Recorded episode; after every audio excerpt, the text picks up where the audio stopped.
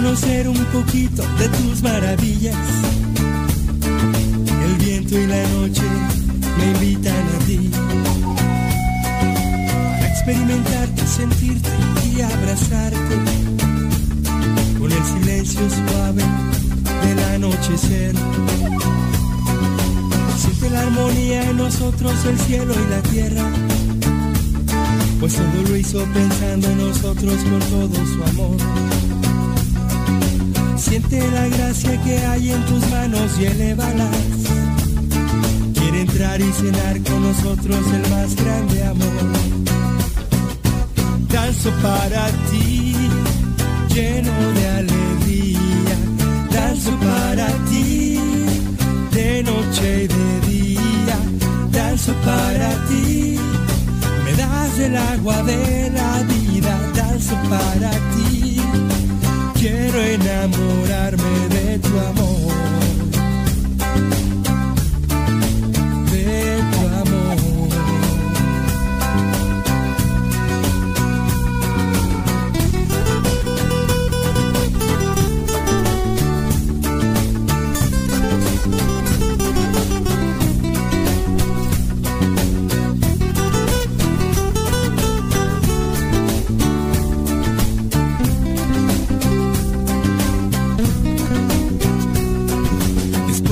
Conocer un poquito de tus maravillas,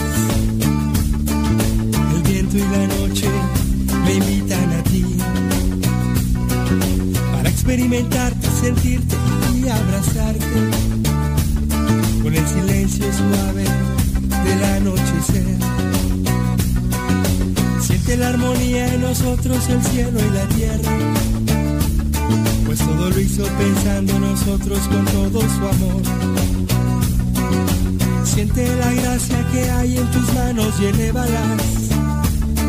Quiere entrar y cenar con nosotros el más grande amor. Danzo para ti, lleno de alegría. Danzo para ti, de noche y de día.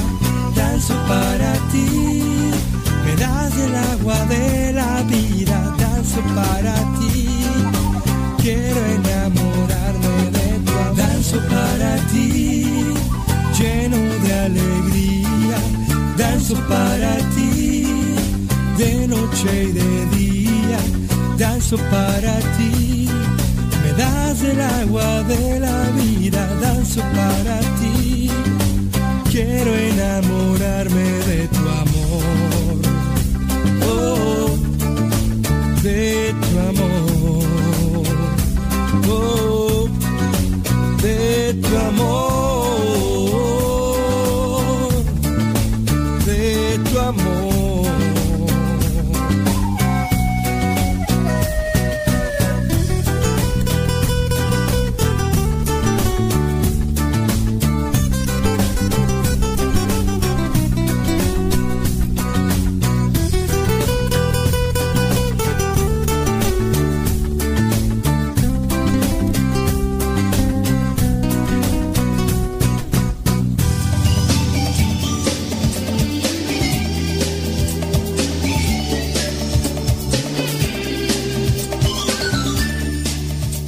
Queremos mantenernos en comunicación contigo. Mándanos tu pregunta, tu comentario.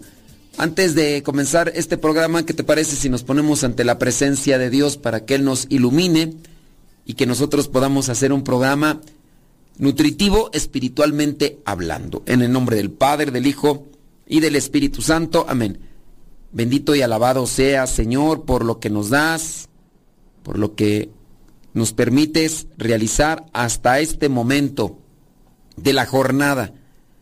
Concédenos tu sabiduría, concédenos tu gracia, para que todas las cosas que hagamos siempre sean con amor, que sean eh, de una forma consciente, clara, buscando alcanzar el reino de los cielos, pero también ayudar a los demás.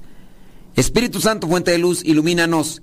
Espíritu Santo, fuente de luz, llénanos de tu amor. En el nombre del Padre y del Hijo y del Espíritu Santo. Amén, amén y amén.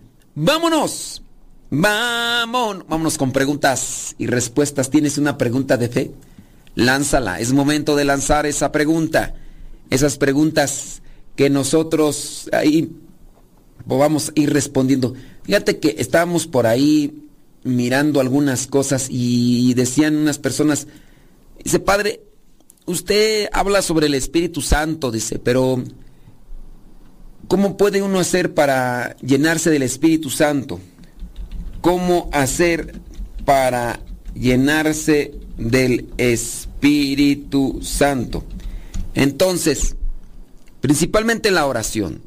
Con la oración uno tiene que invocar al Espíritu Santo. Con la oración uno dispone el alma para que el Espíritu Santo trabaje. Si uno no hace oración, yo sé de hay personas que, que no, no, no se disponen. Puede ser que vayan a misa, pero van no queriendo, no participando, hablando de los sacramentos, pues también igual no se disponen para recibir los, los sacramentos y todo. La oración principalmente. La oración es una forma poderosa de comunicarse con Dios y pedirle que llene tu vida con su Espíritu Santo. Pide a Dios que te llene con su presencia y que te guíe en el camino que debes de seguir. Algunas personas dicen, pero es que yo hago mucha oración, pues haga más. Vos, ¿qué más queda? Haga más oración. Pero es que ya he hecho mucha. Ah, bueno, usted se está limitando, entonces, desde ahí, cuando usted mide las, los pasos, usted mide sus esfuerzos, ya desde ahí estamos mal. Número dos, leer la Biblia. Hay que estar en sintonía con Dios. Muchas personas pueden estar en cierto modo fanatizados con ideas que han recibido a medias. A veces a mí me toca cuando estoy en el programa de radio que entra una persona y escucha algo a medias. Lo toma eso, no entiende el contexto y después anda diciendo que nosotros dijimos cierto tipo de cosas o que nosotros estábamos hablando de algo y, y no, entonces uno necesita leer la Biblia, prepararse, estudiar, analizar yo siempre voy a estar haciendo la exhortación o recomendación de tomar cursos de Biblia. En primera, porque yo soy misionero, nuestro carisma es predicar con la Biblia en la mano, anunciar la palabra de Dios con la Biblia en mano. Entonces, esa va a ser siempre mi exhortación, digo. Ese es nuestro carisma, ni modo que no hable yo de eso. Es parte, lo que vendría a ser eh, hasta nuestra cruz, una cruz que tenemos, tiene una Biblia de así como de aluminio en el centro y, lo que vendría a ser las siglas de nuestro instituto, misioneros, servidores de la palabra. Tome los cursos de Biblia.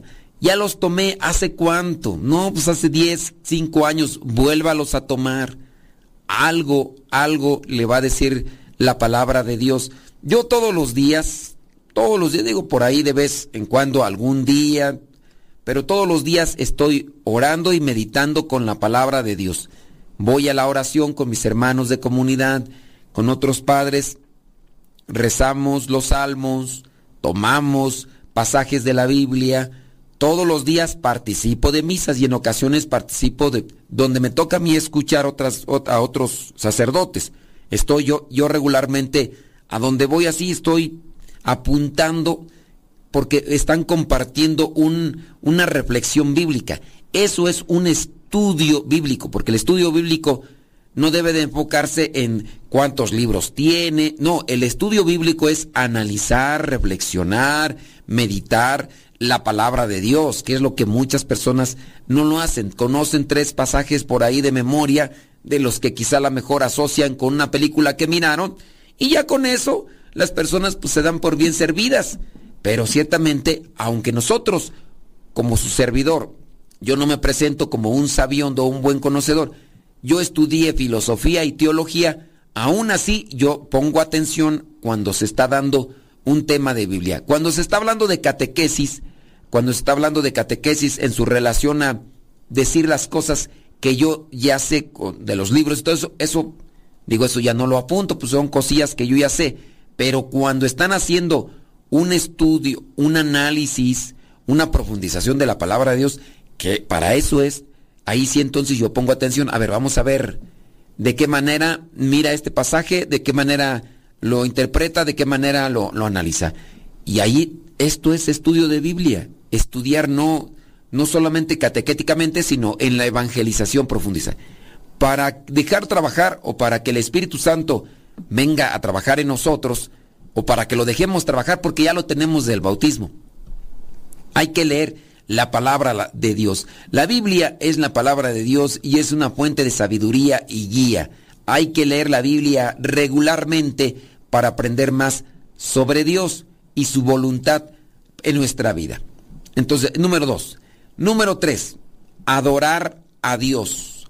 Adora a Dios. La adoración es una forma de, de expresar tu amor y gratitud a Dios. Hay himnos, hay alabanzas, hay momentos de contemplación, buscar, rendir adoración. Esto. Entonces es cantar, alabar, bendecir, dirigirnos a Dios de una forma plena. Adorar a Dios, ya sea con cantos, si es que yo cuando voy a mi adoración, cuando voy a la adoración eucarística, regularmente así, este, en silencio, hablando, presentando las necesidades de los demás, presentando aquellas peticiones que quizá ya antes me habían hecho, las que yo tengo con relación a esta situación, ilumíname Señor, con relación a este tema, a este punto, o voy a ir a compartir un tema, Señor, ayúdame. E, esas son mis formas de adoración. Hay otros, ¿verdad?, que utilizan otras. Bueno, la adoración. Número cuatro, buscar la comunión con los demás. La comunión con otros cristianos te ayudará a fortalecer tu fe y mantenerte enfocado con Dios, siempre y cuando que los temas que tratemos sean de Dios. Tratar tema de Dios, porque si nos reunimos y no hablamos de Dios, sí, a lo mejor hablamos de quizá la familia, quizá otras cosas, el servicio y todo, pero hay que hablar de Dios, de manera que cuando terminemos de platicar quede algo sustancioso, algo nutritivo. Hace unos cuantos días me reunía con un señor en su casa, este, yo, no conocía al señor, me lo presentaron y este, yo llegué a ese lugar y en ese lugar tenía él invitados, eran tres señores, el, señor que, el, el anfitrión de la casa, estaba esperando también a su esposa, que, había salido y todo, y ahí estaban sus, sus amigos. Bueno, pues eh, cuando se dieron cuenta que yo era sacerdote, no habían tocado, no habían tocado ese punto del tema de la fe. Entonces llegué yo y fui, digamos, el punto de partida para una temática o una plática muy diferente. Uno de los amigos se sorprendió de que su amigo, el que había invitado, tuviera esa fe. Y entonces empezamos a hablar de la fe. Al final ya cuando se tuvieron que retirar, dijeron, me la pasé muy bien, dice, me llevo cuestionamientos, algo me quiere decir Dios con este encuentro, con esta plática, se los agradezco mucho. Ya les hice una oración a los dos señores y, ya se fueron y ya me quedé ahí esperando a la esposa del otro señor que era el que nos había invitado. Entonces, buscar la comunión con otros cristianos, pero siempre y cuando tratemos temas de fe. Y número cinco y último, para dejarnos llenar de Dios, para que el Espíritu Santo trabaje, vivir en obediencia, de acuerdo a la palabra de Dios. Vamos a hacer una pausa, pero si tienen comentarios, preguntas, láncenlas, ahorita respondemos.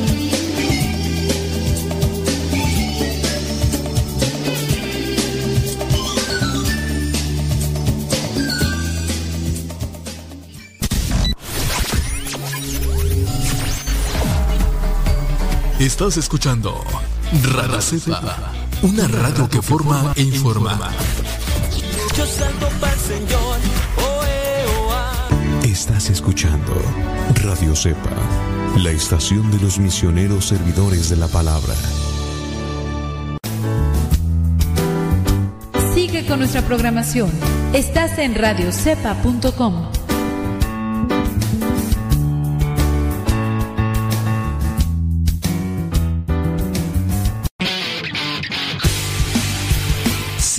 Twitter y Facebook. Búscanos como Radio Cepa.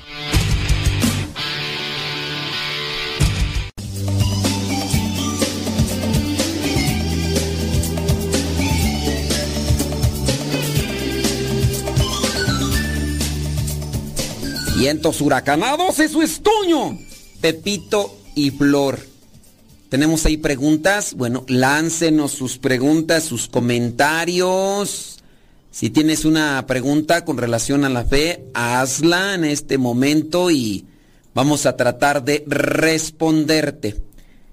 Me hacían una pregunta, que qué opino yo de las alabanzas, de los cantos que son de oración, pero con géneros actuales, con géneros novedosos. Miren, creo yo que dentro de lo que es la evangelización hay algo que se le llama inculturización. La inculturización es agarrar algo del mundo y cristianizarlo. Eso es la inculturización hablando desde la fe, porque pues así lo hicieron los cristianos desde sus inicios, hablando por ejemplo de las pastorelas, hablando de la piñata, hablando de, de las mismas posadas, hablando de muchas formas de evangelización, se agarraron elementos de lo cotidiano puede ser que también incluso hablando de devociones que ya existían, no quiere decir que en México, en cuestión de la cultura prehispánica, fueron tomadas. En el caso de, del Día de los Muertos o el Día de los Fieles Difuntos. ¿Qué fue primero?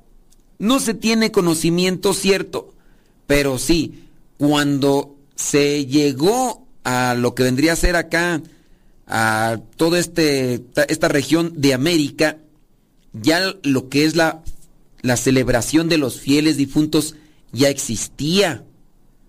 Ya existía, entonces no quiere decir, aquí la cuestión fue que coincidían incluso más o menos las fechas de lo que es la, la fecha en la que se celebraba el, culto a los muertos, hablando de aquí de, de América, hablando, no sé, incluso pues, de aquí de, de México, propiamente de los prehispánicos, tenían ese culto creyendo que las almas de los fieles difuntos, bueno, ellos no les dicen fieles difuntos, sino las almas de los muertos venían y se les preparaban ofrendas y todo. Tenían también un, cierto tipo de, de mundo de, ¿cómo llamarle? Mm, era una visión, ay, se me va el nombre, se me va el término, era una visión, ay, ay, ay, ay, ay, este, ay, se me va, se me va el, el término, pero sí, su cosmovisión natural y sobrenatural de lo que era el mundo terreno material y de lo de, de no, no de Dios, sino de lo del más allá, pues en algunas formas puede coincidir, en algunas formas. Entonces ellos creían que se venían las almas y todo. Bueno, porque me estoy desviando. Este, escatológico. El mundo escatológico, es que se me van los términos, pues ya saben cómo soy que se me van los términos.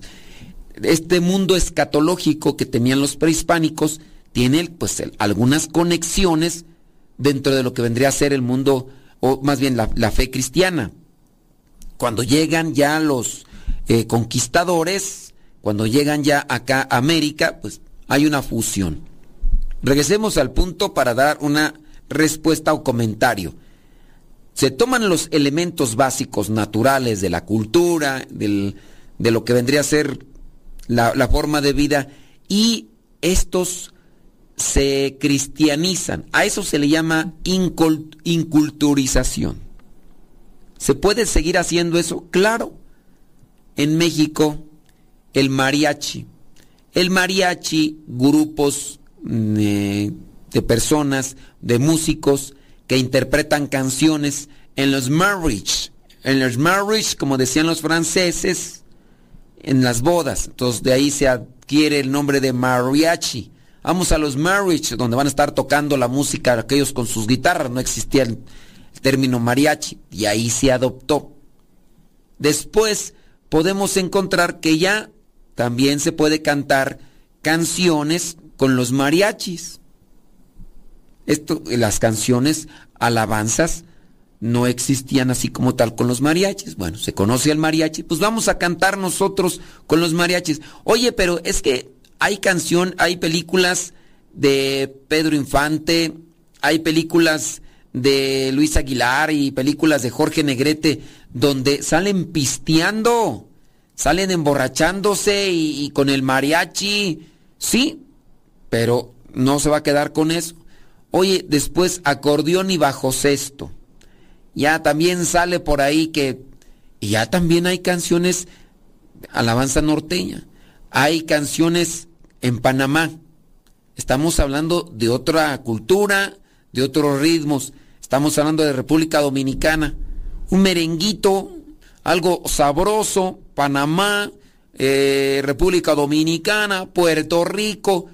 Pues ni modo, eh, queremos cantar música de Dios pues vamos a inculturizar, se agarran las formas musicales que se tienen y se hacen propias con letra, que era lo que le criticaban mucho y que todavía mucha gente le critica a Fray Richard, un sacerdote religioso mercedario que canta rap católico, que canta este mm, también reggaetón católico. Ahora, que si bien viene una forma degenerada con el uso del reggaetón en el mundo, pero que no era en sus inicios así y que después con el paso de las modas se degenera en baile, pues ya muchos dijeron, no, es que hablar de reggaetón es hablar de, pura eh, cochinada, pero eso en sus inicios no era. Se, eh, Fray Richard lo agarra, lo cristianiza y ahí está. Entonces, eso se llama inculturizar. Viene ahora México lindo y querido, si muero lejos de ti, donde no es que sea novedad los corridos porque se utilizan nuevas formas, no, es solamente un agregado particular de cada músico hablando de la canción de la música regional mexicana. Dentro de lo que es el género regional mexicano, puedes encontrar a un acordeón, un bajo sexto, puedes encontrar una tuba, puedes encontrar un trombón, puedes encontrar una guitarra, puedes encontrar un tololoche. ¿Qué es lo que hace la diferencia? Lo que hace diferencia es el condimento o la forma de tocar los instrumentos, las formas en las que se están mezclando, pero ya la música regional mexicana como tal ahí está definida, donde se utilizan estos instrumentos, musicales y que a su vez quien tenga la creatividad puede hacer un desarrollo. En nuestros tiempos, cuando éramos morrillos, escuchábamos música de viento, no había ningún instrumento de cuerda dentro de lo que era la banda de músicos. Ahora ya se le agregó. En los años 90, en los años 90 a la música de viento ya no solamente se le agregó instrumento de cuerdas, sino se les agregó instrumentos electrónicos ya viene el teclado, ya viene el bajo y entonces comienza la famosa tecnobanda. Por allá, vaquero musical, estamos hablando de la banda móvil, bandas a por mayor salieron hasta por debajo de las... Alguien hizo la mezcla solamente estos instrumentos que ya existían, que ya después que instalan el norteño, hay algunos que les agregan terminologías propias, que ya les dicen corridos tumbaos, pero es regional mexicano, solamente que agregaron un elemento propio de uno de los instrumentos, no es que hayan sacado, no, solamente supieron combinar bien las, los instrumentos para sacar una forma de, de música que, que, es a lo mejor para algunos del gusto, que ya están los corridos tumbaos, que los corridos bélicos, los corridos bélicos, bueno, están esos ritmos ahí, está como el reggaetón, el rap, están el merengue, y se cristianizaron. Con el mariachi, música norteña, se cristianizó. Pues vendrán que las formas eh, bélicas, como se les dice ahora, ciertas eh, canciones que contienen estos elementos o estos condimentos musicales que hacen la distinción de lo que vendría a ser la, la forma de la, de la canción, de la canción regional. Ya no es acordeón y bajo sexto. Como le agregaron un sonidito especial, pues bueno, ahora por ese sonidito especial que es característico, ahora solamente se le dice corridos, ya no son corridos norteños, corridos narcocorridos, no, corridos bélicos. Pero, y si se hacen alabanzas bélicas haciendo alusión al estilo y la forma musical que con la que se caracteriza ese tipo de letras, pero le ponemos letras cristianas. ¿Estará mal entonces? Si está mal que se hagan alabanzas bélicas, pues está mal que se haya inculturizado todo lo demás, tomando elementos, elementos del mundo, enfocados a la muerte, en el caso del Día de los Muertos, enfocados a otras cosas y que se cristianizaron. Esa es mi opinión con relación a estos géneros que van surgiendo, no, no géneros, estas formas de expresión musical y que si está mal o no está mal. ¿Usted qué piensa? Mándeme su comentario, su opinión y ahorita les leo.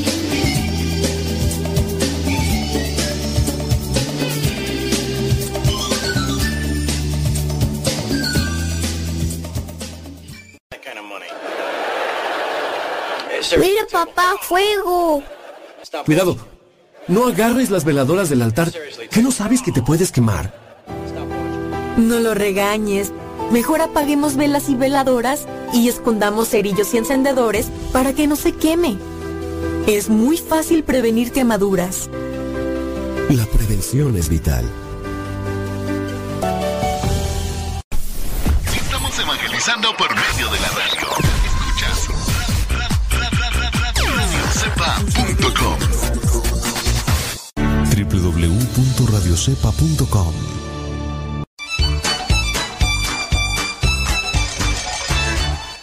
Estás escuchando La Cepa, la estación de los misioneros servidores de la palabra.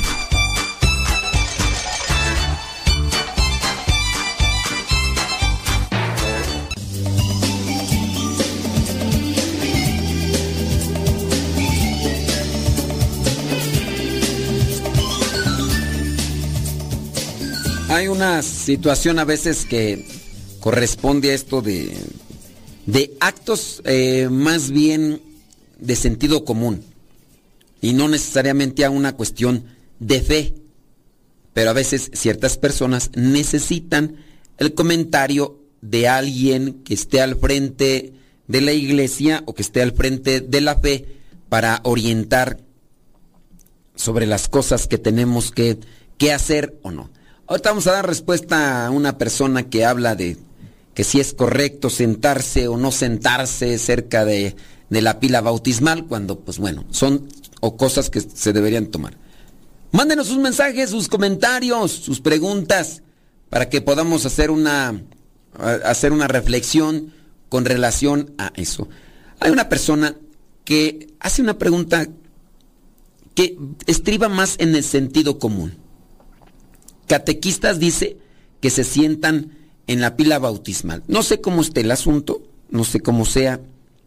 A veces hay pilas bautismales eh, grandes eh, que donde incluso pareciera ser como tipo albercas y a veces este los papás no tienen cuidado de sus chukis y los dejan que se, que se que jueguen ahí en la fuente bautismal como si fuera una fuente la fuente de, de, un jardín eso pues es con base a un sentido cívico un sentido común pues los papás carecen mucho de ello no, no tienen una moralidad, no tienen una conciencia o, o, andan ahí pues en las nubes, pues son personas pues de que no. Ahora, ¿qué dice que con las catequistas que se sentaron? Yo pues no, no entiendo cómo es que se sentaron en la pila bautismal o, cerca de la pila bautismal. Encima de la pila, pila bautismal. Eso ya estriba en lo que vendría a ser sentido común. Una, nosotros no sabemos visualmente cómo sea la, la pila de bautismal, podemos eh, asimilarla. Pero ya cuando tú dices, es una pila bautismal, llego y me siento, pongo ahí las tepalcuanas, ahí, ¿por, qué las pusiste tus tepalcuanas ahí?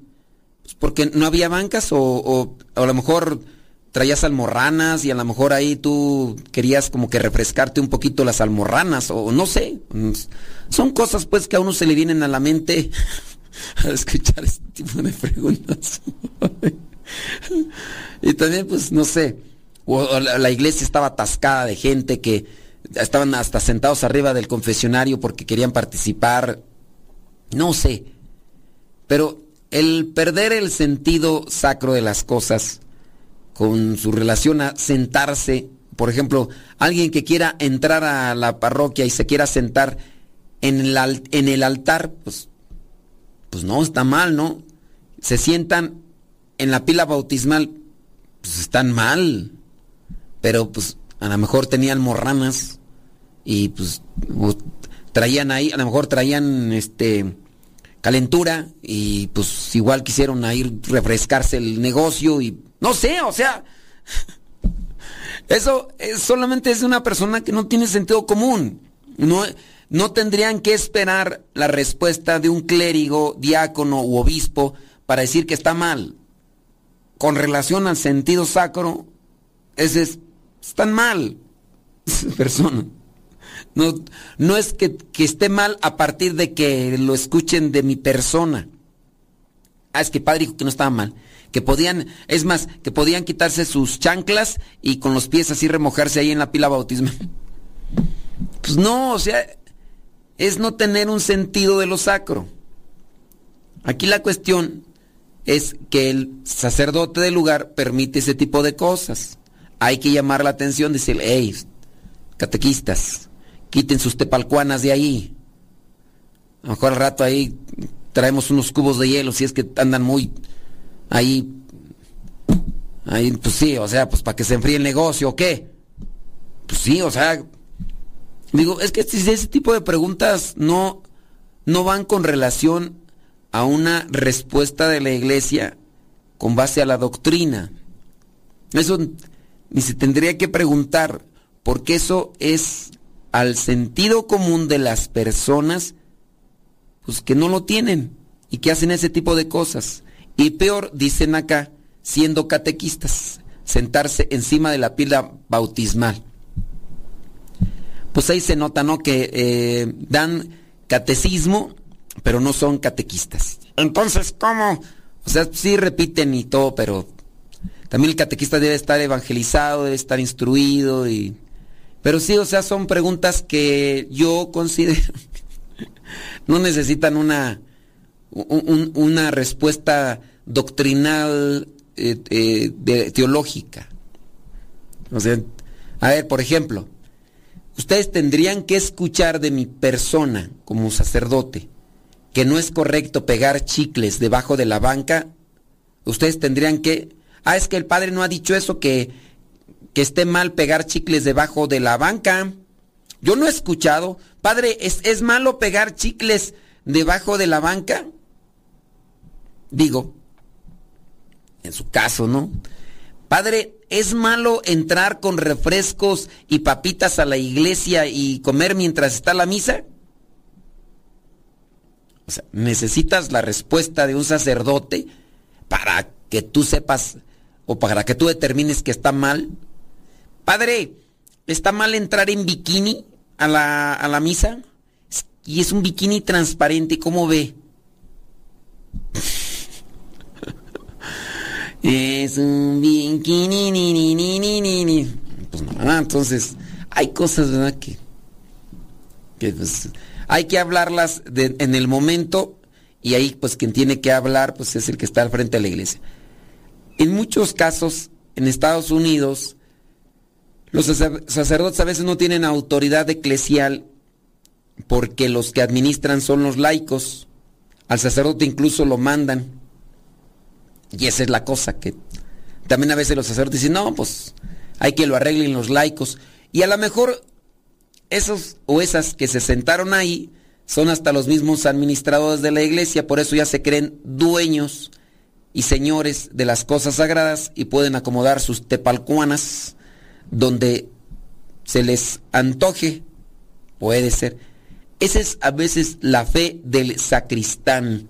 No todos los sacristanes son irrespetuosos, no todos los sacristanes son así, pero sí muchos sacristanes de tanto y tanto que están dentro del templo haciendo un servicio de limpieza, un servicio de preparación de vasos sagrados y ornamentos, se acostumbran tanto a, a, relacionarse con las cosas sagradas que las ven así como si fueran las cosas de su casa.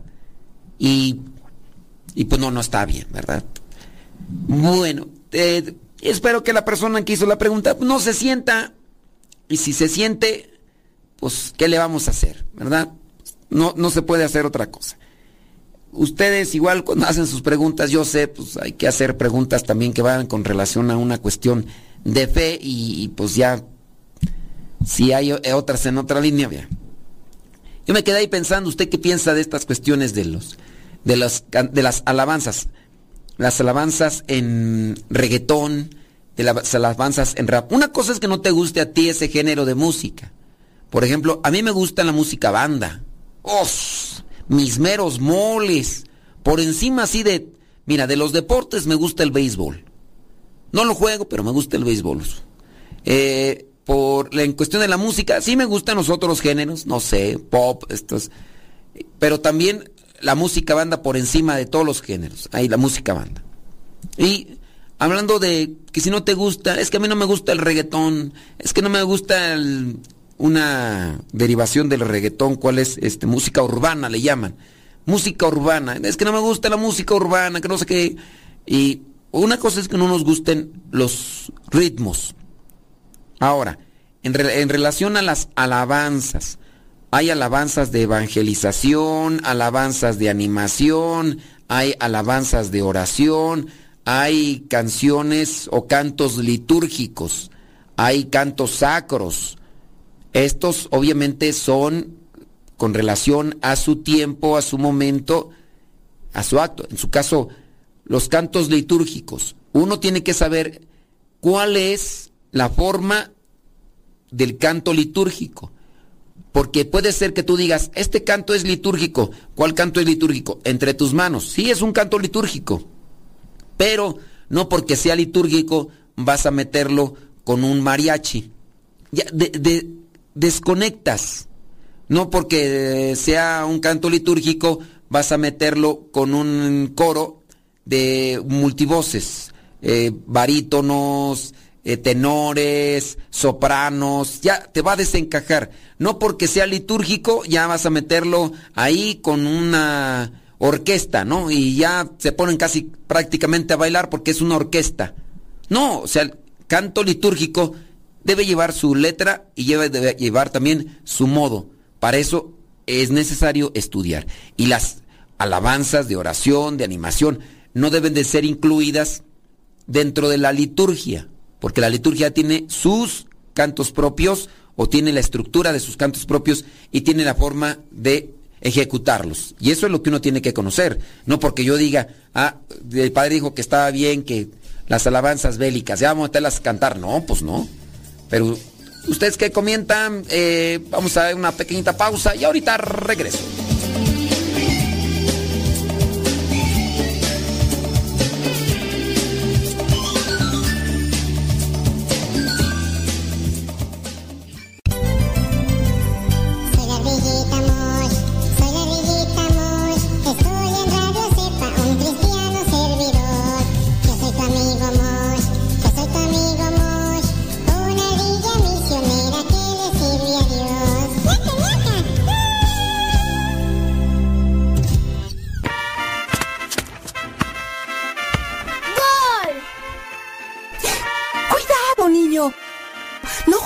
Azotea que no sabes que te puedes caer? Hermana, no lo regañes. Mejor cierra con seguro la puerta o coloca barreras de protección en sitios altos para que no se caiga. Es muy fácil prevenir caídas. La prevención es vital. Estás escuchando Radio Cepa la estación de los misioneros servidores de la palabra. Radio Cepa, con una programación que toca tu corazón. En Radio Cepa alimentamos tu espíritu cada día. Estamos online las 24 horas.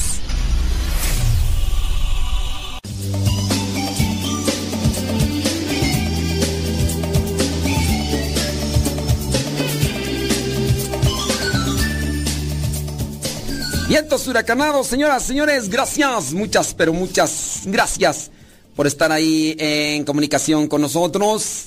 Mándenos sus preguntas. todo por andar escuchando esas canciones, todo por andar... ¡Viva México! si supieran lo que pasa fuera del aire. ¡Ay, ay, agua! Y más abajo hay lobo. ¡Ay, papantla! Tus hijos vuelan. Ay, Dios mío santo. Ya no llegaron más preguntas. Tú analízale, chécale por ahí si, si llegaron más preguntas porque ya nos quedamos acá. Eh, si llegaron allá más preguntas, me avisan. Yo por acá voy a revisar. Mira, hay una pregunta por acá. Dice esta persona, ¿qué hay, qué hay de diferencia entre Ramadán y Cuaresma? Porque en Ramadán también se ayuna, pero los musulmanes se ayunan de verdad. Ahora.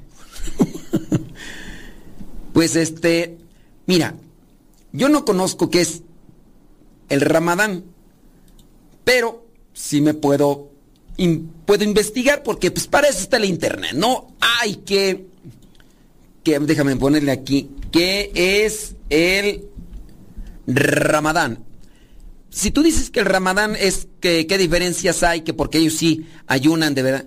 Digo, ¿tú te, tú te has puesto así a, estar a un lado de todos los musulmanes para decir, ellos sí? Digo, porque también si tú has visto a una persona ayunar dentro de los católicos y ya con eso tú lo generalizas, pues estás mal, chao. Estás muy mal. Entonces, no puedes decir, no, ellos sí ayunan de verdad. Los católicos no ayudan de, no ayunan de verdad. Digo, en la iglesia católica, si bien hay una, eh, una regla, una regla del ayuno en relación al ayuno completo, el día miércoles de ceniza y el viernes santo, pero de ahí ustedes, como católicos, pueden ayunar. Tú que me escribes que, que ellos sí ayunan de verdad, a ver tú, siendo cristiano católico, a ver, ayuna de verdad, ni agua ni, ni comida durante 40 días. Digo, si, a ver si ayunas tú de verdad, porque ayunar es no comer. Nada, nada. A ver, a ver, ayuda, ayúname 40 días sin nada, ¿eh? ni agua. Ayúname 40 días, digo. Porque pues, sí, como que ay, ellos sí ayunan de verdad. Oh, pues Dice, ya, ya por acá salió la investigación. Dice, el Ramadán es el noveno mes del calendario islámico, durante el cual los musulmanes practicantes, los musulmanes practicantes, no todos son practicantes. Ellos ayunan de verdad. Mate, ni que estuvieras ahí con, con ellos. Tú ya hiciste un censo, un censo de los miles de musulmanes que existen para decir que ellos sí todos. ¿No, verdad? Dice, entre los musulmanes practicantes realizan un ayuno completo desde el amanecer hasta la puesta del sol. Ayuno completo desde el amanecer hasta la puesta del sol. Durante un mes, es decir, 30 días. Los musulmanes se abstienen de comer, beber, fumar y tener relaciones sexuales. Tú ni eso aguantas. Ni eso aguantas, no. Y estás acá tú, ay, a ver, aguántate tú. A ver, ni eso aguantas en tener relaciones sexuales, desde el amanecer hasta la puesta del sol. Acá en la iglesia católica no se te prohíbe porque hagas eso. No que digamos, ay no, tú si haces eso ya no eres cristiano católico, hazlo tú. Hay mucha gente que lo hace. Hay mucha gente que lo hace, pero no anda haciendo polvadera. Eso es... A mí me enchila pues de que, que vengan aquí a decirme pues de que ellos sí, nosotros no, y como que si tuvieras... No, pues no. Además del ayuno, el Ramadán es un mes de introspección y espiritualidad. ¿Qué es introspección? Te lo voy a explicar para que, porque yo pienso que ni eso sabes. Introspección es adentrarse, reflexionar, meditar, porque tú andas ahí calificando que los, que los islámicos, que ellos sí hay una y a mí se me hace que ni sabes qué es introspección. Bueno, y dice, mm, y espiritualidad para los musulmanes. Durante este mes se anima a los creyentes musulmanes a reflexionar sobre sus acciones, a mejorar su relación con Dios y a ayudar a los necesitados. Entonces, reflexionar, orar, ayudar a los necesitados. Reflexionar, orar, meditar con Dios. También se aumenta la oración y la lectura de sus libros sagrados. En ese caso el Corán, ¿verdad? Se participa en actos de caridad y de bondad hacia los demás. Es un mes. Nosotros son 40 días, que no son 40 días eh, literalmente, sino eh, ni sé cuántos días son. ¿Cuántos días son? A ver, cuéntenle, a ver, hay alguien que esté sin qué hacer. Alguien que esté sin qué hacer. Yo me podría ponerme a contar aquí, pero ya me voy a desconectar, de por sí me distraigo un montón. Eh, cuéntenle cuántos días son del miércoles de ceniza al jueves santo, que es cuando termina la cuaresma. Por ahí alguien que no tenga nada, nada que hacer. A ver, esos que se andan sentando ahí en las, eh, en las pilas del bautismo. A ver, pónganse a hacer algo, por favor.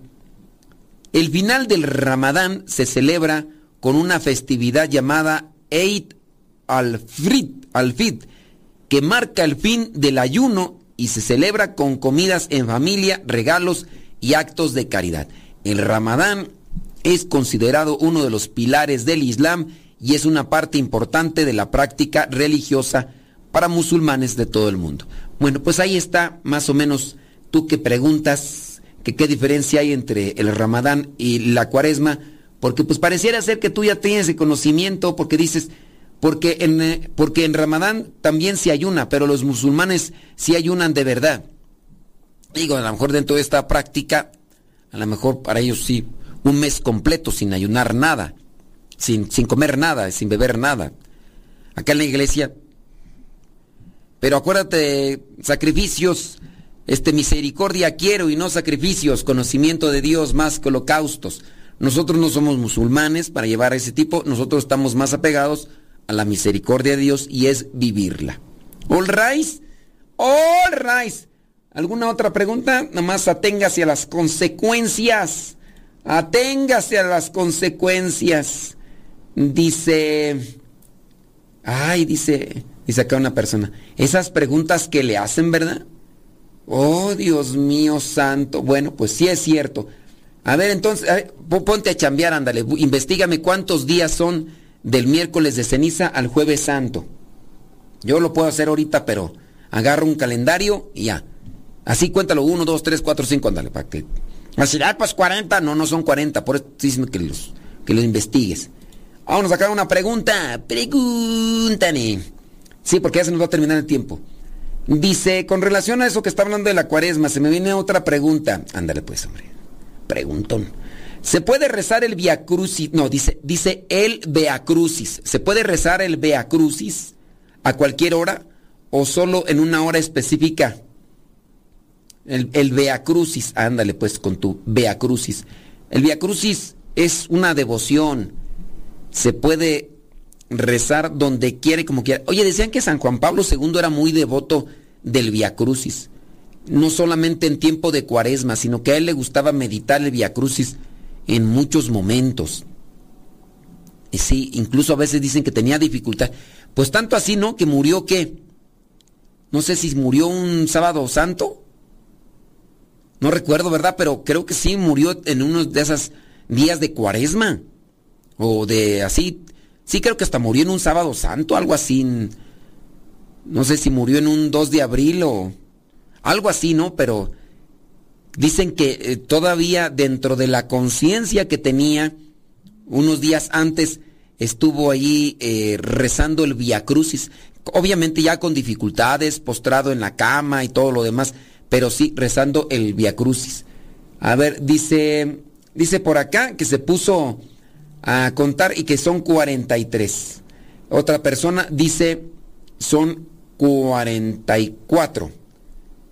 dice que son 44, 43 y 44. Bueno, entonces ya ven, en sí, entonces la cuaresma no dura 40 días, dura más días. Bueno, qué bueno que ya se pusieron a hacer algo, ¿eh?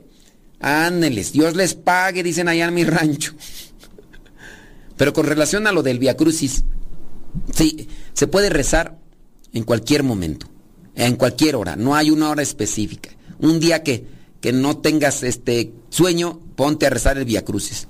Se, decía de San Juan Pablo II que, que él así utilizaba incluso un, un silicio, utilizaba un silicio.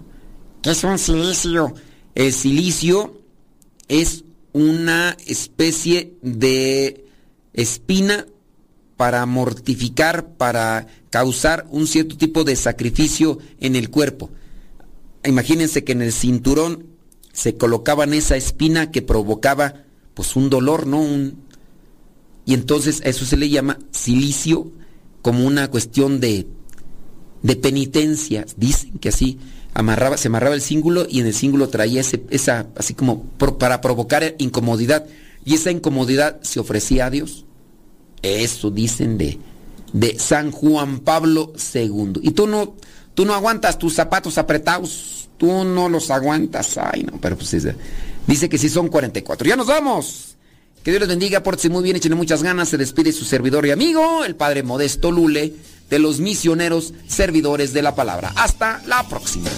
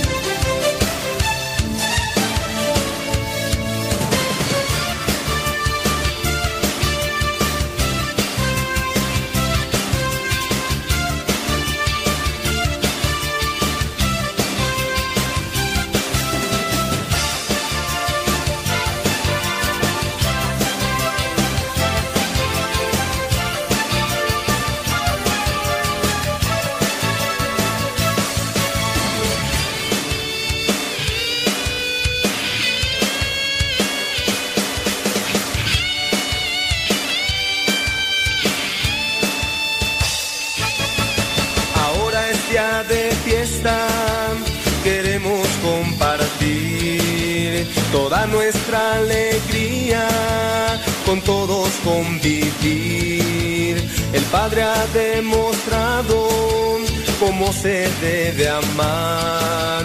A un hijo ha perdonado, acaba de volver. Yo doy testimonio, pues siervo suyo soy.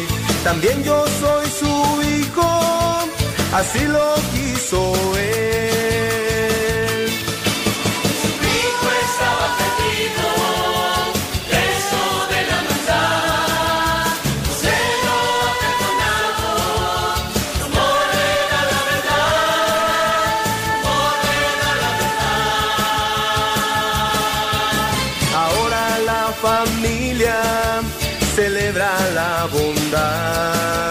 Del Padre que nos ama y olvida la maldad. Ahora la familia celebra la bondad del Padre que nos ama y olvida la maldad. Yo doy testimonio, pues siervo suyo soy. Así lo quiso él.